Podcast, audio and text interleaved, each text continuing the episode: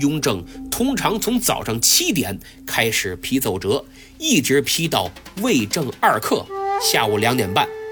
因为这时候雍正该吃午饭了，准确的说叫下午饭。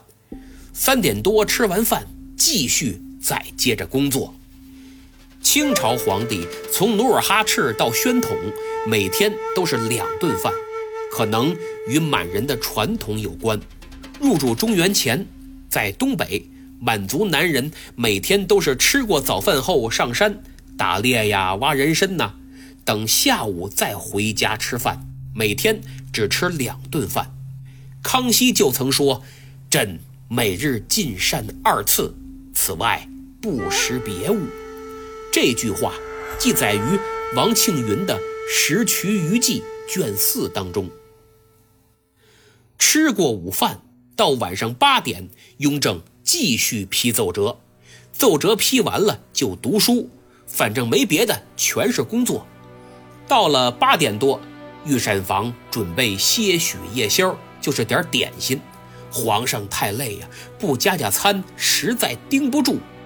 吃完夜宵。洗洗涮涮，大概十点，雍正该就寝了。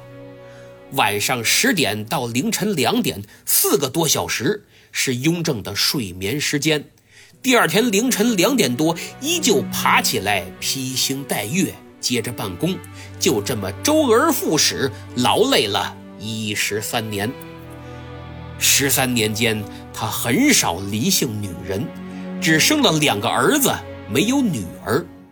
可康熙在位六十一年，生了三十五个儿子，二十个女儿，平均一年生一个呀。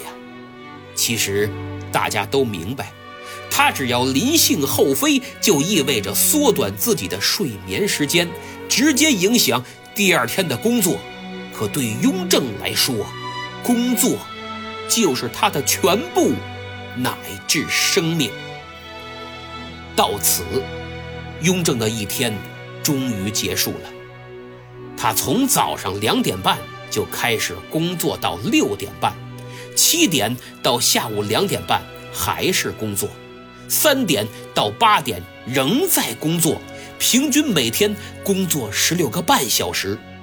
如果说雍正是中国古代最勤奋的帝王，您同意吗？